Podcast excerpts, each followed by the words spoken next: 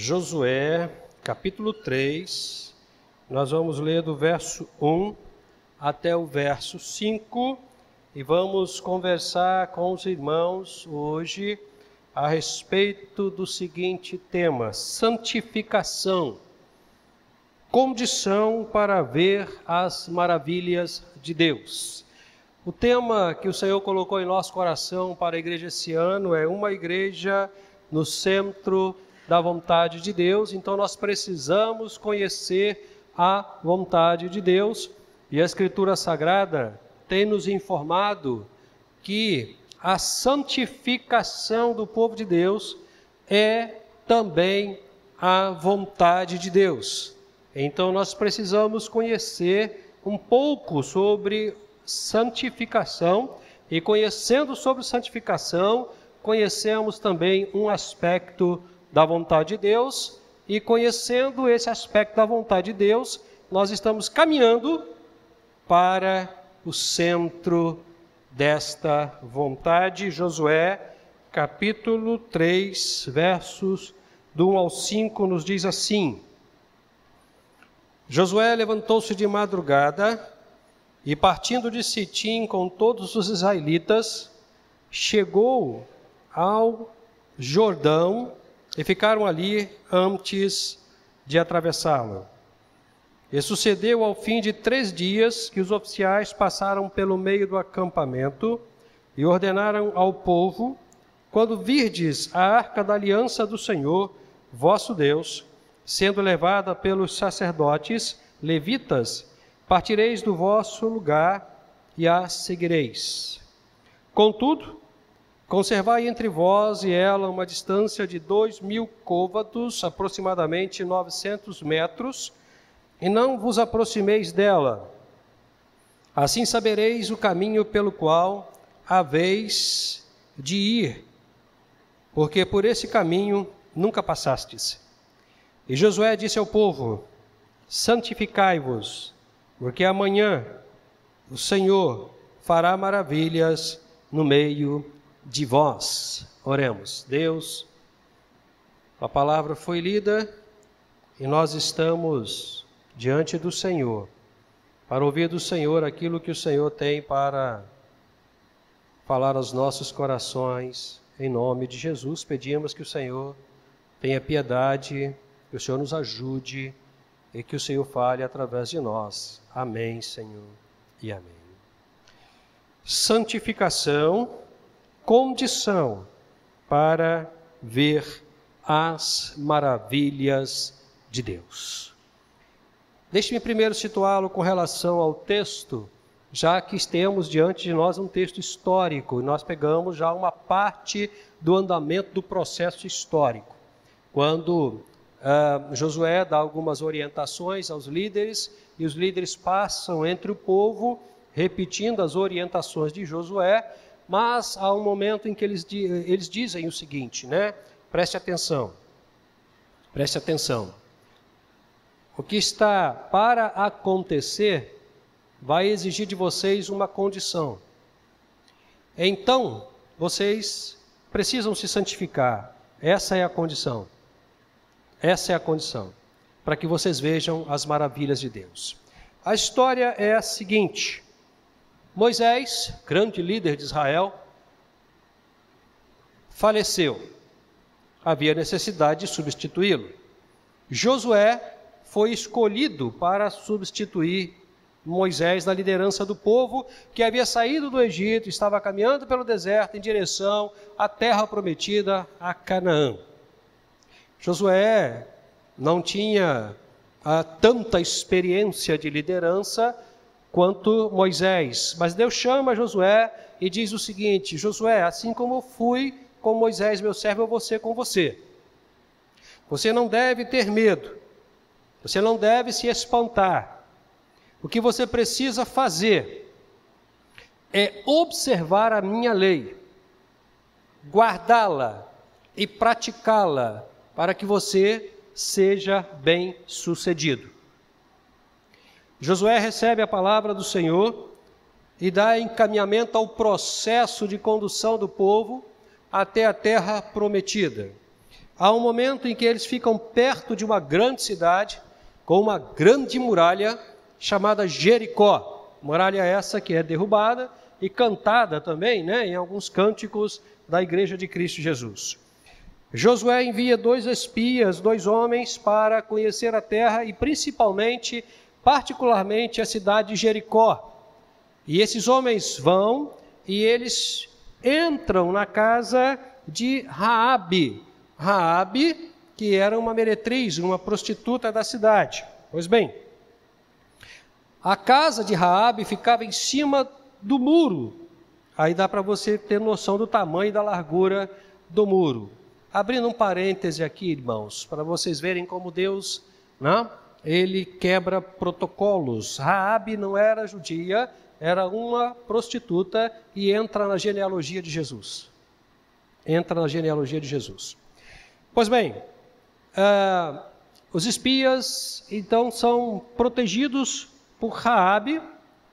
Raabe faz uma solicitação para eles e diz: Olha só, a gente eh, tem escutado o que o Deus de vocês tem feito a todos os povos como ele tem dado vitória a vocês, e nós estamos com medo, porque sabemos que Deus vai entregar a nossa cidade a vocês.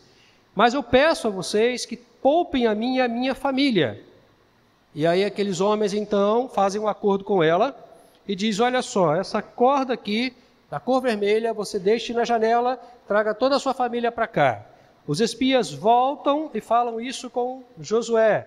Josué, a cidade é boa, mas o povo está com medo. Deus vai nos entregar essa cidade.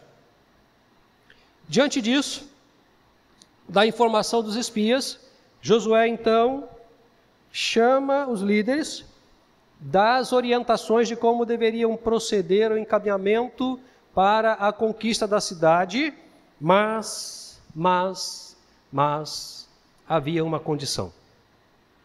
Havia uma condição santificação.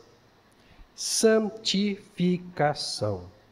O verso 5 diz assim: Santificai-vos, porque amanhã o Senhor fará maravilhas no meio de vós.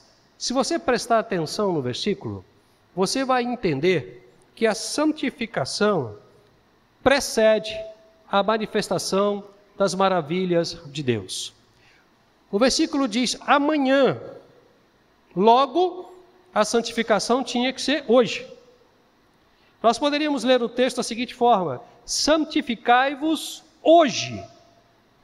Santificai-vos imediatamente. Santificai-vos já. Porque amanhã o Senhor fará maravilha no meio de vós. As maravilhas de Deus só poderiam ser vistas pelo povo e só podem ser vistas pela igreja depois que o povo de Deus, naquele tempo, e a igreja hoje, se santificar. Se santificar. Pois bem, pastor, então, fala para gente o que, que é santificação. Porque Deus é absolutamente coerente em suas orientações. Ele não nos orienta a fazermos alguma coisa sem nos deixar entender o que é esta coisa. Não seria justo, não seria correto, não seria lógico se ele nos orientasse a fazer alguma coisa que nós não tivéssemos sequer a noção do que significa aquilo que ele nos mandou fazer. Então, o que é a santificação exigida por Deus àquele povo, exigida por Deus à igreja de Cristo Jesus, para que aquele povo e nós é, tivéssemos ou tenhamos condição de ver as maravilhas de Deus. Eu queria começar a conversar sobre santificação com vocês, a partir do que não é santificação, para que depois a gente entenda o que é santificação. Porque nós, muitas das vezes, nós confundimos as orientações de Deus, trazendo para o nosso contexto para as nossas questões de compreensões particulares aquilo que de fato pertence exclusivamente a Deus e achamos que o que fazemos de fato reflete a vontade de Deus. Então a gente precisa, no primeiro momento, saber o que não é. O que não é santificação. Ainda que aquilo que não seja santificação seja legítimo, procedente, pode acontecer, mas não é santificação. Não é santificação.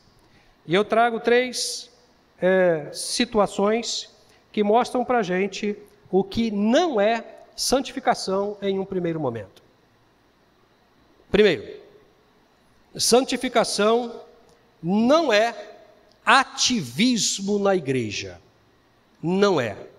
Algumas pessoas, até com um bom coração, com uma boa intenção, trabalham na igreja em todos os ministérios, em todos os departamentos, em todas as áreas, fazendo um monte de coisa, porque precisam fazer o que estão fazendo, porque estão entendendo, em um primeiro momento, que estão cumprindo a vontade de Deus. Esse excesso de atividade da igreja a gente chama de ativismo. E o ativismo é sintomático. Ele é sintomático. Por que é sintomático? Porque ele pode ser o resultado de uma compreensão equivocada do que de fato é a vontade de Deus. Algumas pessoas estão trabalhando na igreja, estão envolvidas nos processos eclesiásticos, estão limpando a igreja, lavando a igreja, cuidando da igreja, trabalhando nos ministérios, achando que de fato e exclusivamente, eu queria que vocês entendessem e gravassem essa palavra, exclusivamente estão cumprindo a vontade de Deus. Mas o excesso, o exagero nas atividades, gera uma situação muito delicada nas nossas emoções e nas nossas espiritualidades. É comum você ver pessoas muito envolvidas na igreja, mas hipersensibilizadas, estressadas, nervosas, desgastadas, porque o excesso de trabalho desgasta, cansa. A igreja mesmo, eu agradeço a Deus por isso, alguns diáconos, eu agradeço a Deus por isso, puxaram a minha orelha e disseram, pastor, tira férias. É notório o seu cansaço. Por quê? Porque o trabalho cansa. E o excesso de trabalho desgasta. E aí algumas coisas começam a acontecer. Alguns sentimentos se afloram.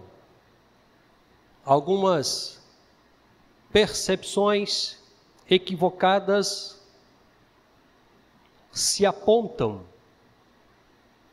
e algumas manifestações da intenção do coração se apresentam nas relações.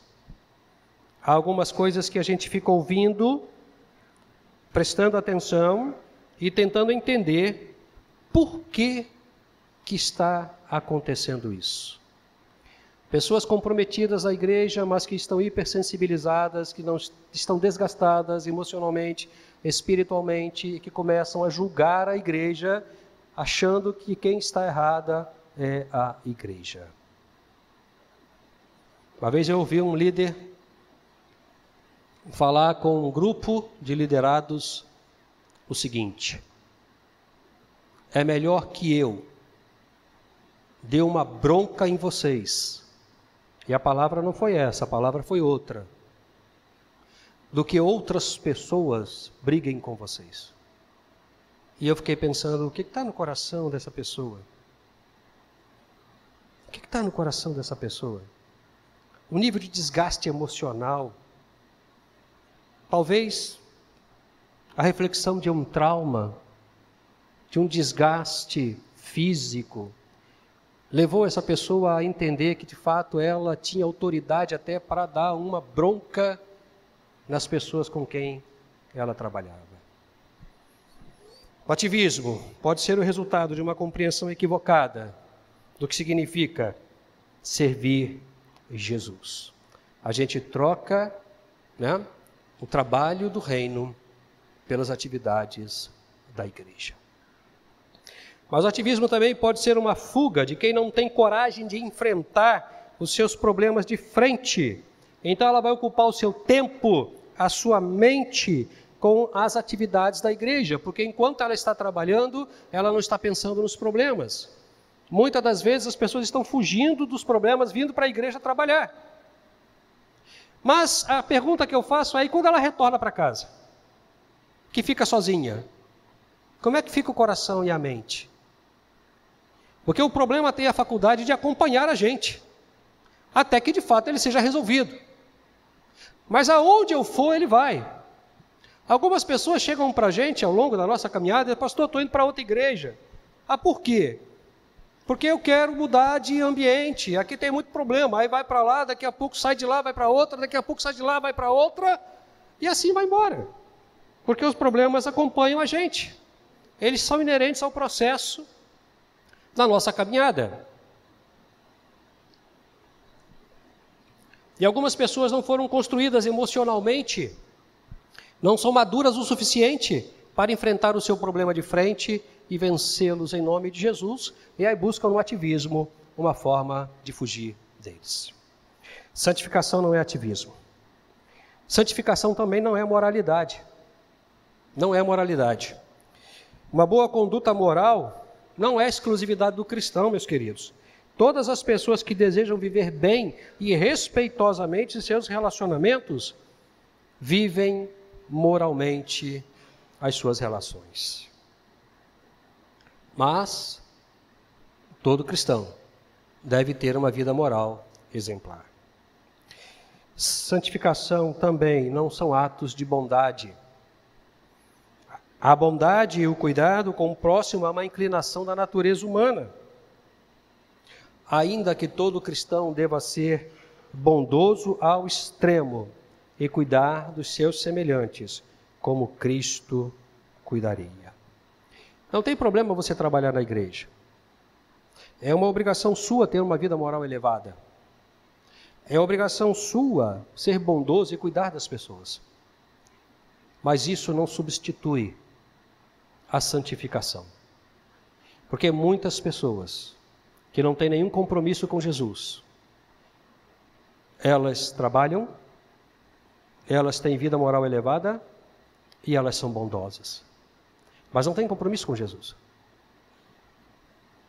Não tem compromisso com Jesus. E eu reitero a minha fala: você precisa trabalhar, você precisa ser bondoso, e precisa ter uma vida moral elevada, mas não pense que isso substitui o compromisso da santificação. Então, o que é a santificação? Eu vou definir para vocês. Toda a Bíblia, toda a Bíblia, do Gênesis ao Apocalipse, nos ensina que santificação é uma posição no reino de Deus onde o cristão, profundamente apaixonado por Cristo, o seu semelhante e a igreja, tem condição de ser usado por Deus para o cumprimento da sua vontade e ter como resultado as maravilhas de Deus. Vou repetir, apesar de estar sendo gravado e transmitido. Toda a Bíblia nos ensina que santificação é uma posição no reino de Deus, onde o cristão, profundamente apaixonado por Cristo, seu semelhante e a igreja, tem condição de ser usado por Deus para o cumprimento da sua vontade e ter como resultado as maravilhas de Deus. Vamos detalhar alguns aspectos dessa definição. Primeira coisa, a santificação é resultado de uma vida comprometida com a leitura e a meditação das Escrituras Sagradas de forma séria. De forma séria. Eu às vezes vejo pessoas lendo a Bíblia, campeonato de leitura bíblica, não é? sabem versículos de cor, mas as vidas não estão transformadas pela palavra de Deus. Então não estão santificadas. estão lendo a Bíblia como um livro qualquer. Santificação é resultado de uma vida comprometida com a leitura e a meditação na palavra de Deus para a mudança significativa da vida. A Escritura Sagrada é o único manual de orientação para a nossa santificação. Muitas pessoas têm buscado santificação em movimentos, em trejeitos, em palavras mansas, em experiências religiosas, em opiniões pessoais ou de terceiros, mas isso não nos traz a devida orientação a respeito do que seja santificação. Apenas a Escritura Sagrada, a palavra de Deus, a palavra de Deus é o verdadeiro manual de orientação, de santificação. O que eu mais escuto no gabinete e no seminário é Deus falou comigo. E aí você vai ver o que Deus falou com a pessoa e está absolutamente contrário ao que diz a Escritura Sagrada. Substituindo a palavra de Deus por momentos de experiências místicas ou de movimentos religiosos que só trabalham, aprofundam e prejudicam as emoções.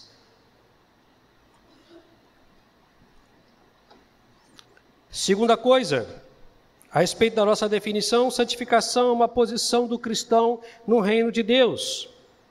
Posição que é definida pelo Rei e Senhor das nossas vidas. É Deus, irmãos, e não nós, quem nos coloca em posição de sermos usados por Ele como e quando Ele quiser nos usar.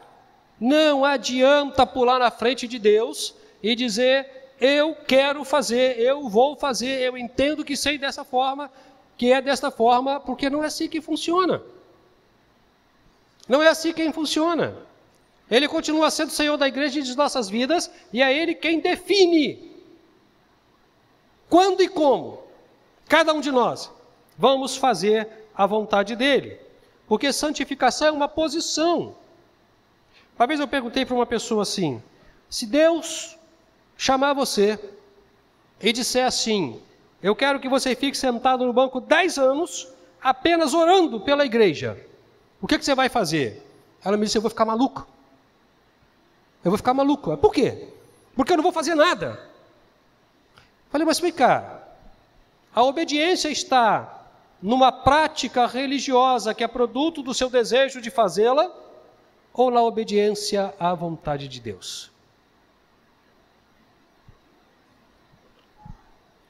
Não é o que nós queremos fazer, é o que Cristo define para nós fazermos. Terceira coisa, o elemento motivador da santificação é o amor. Meus irmãos, o cristão lida diariamente com todos os tipos de pessoas: pessoas boas, pessoas ruins, pessoas que querem nos matar, pessoas que querem nos ver bem, todo tipo de pessoa.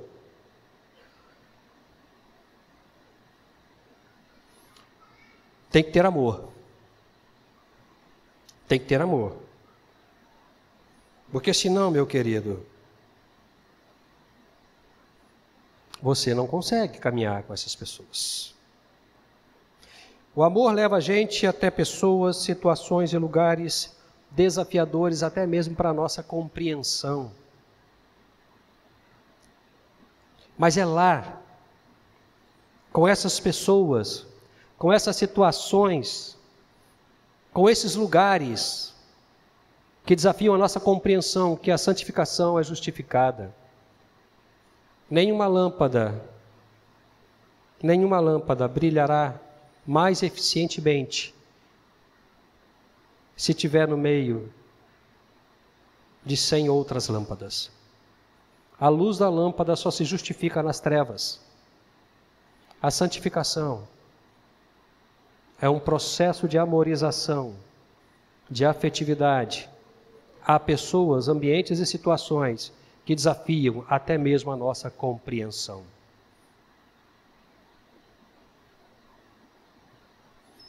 Por fim, o resultado da santificação é e sempre será a manifestação das maravilhas de Deus. Mas deixe-me te falar uma coisa sobre isso. As maravilhas de Deus não se manifestam para a nossa realização pessoal, para o nosso bem-estar, para massagear o nosso ego, para confirmar a nossa posição na igreja, para justificar a nossa arrogância e prepotência. As maravilhas de Deus, as maravilhas de Deus, elas edificam a igreja, mas fundamentalmente glorificam a Deus. Glorificam a Deus. Quando Josué vai em direção a Jericó, ele percebe que aquelas muralhas que cercavam Jericó, sob ponto de vista da humanidade, eram impossíveis de serem derrubadas.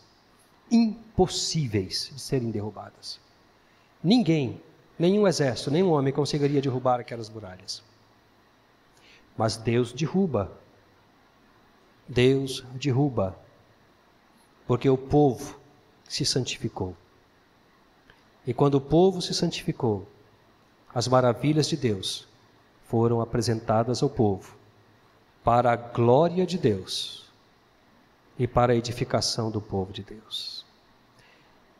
Às vezes eu escuto pessoas dizendo assim: é, eu sou poderoso, Deus me usa, eu oro, etc, etc e tal, Deus fala comigo, manipulam os poderes de Deus de uma forma mágica, mas a vida está totalmente destruída moralmente, espiritualmente, relacionalmente.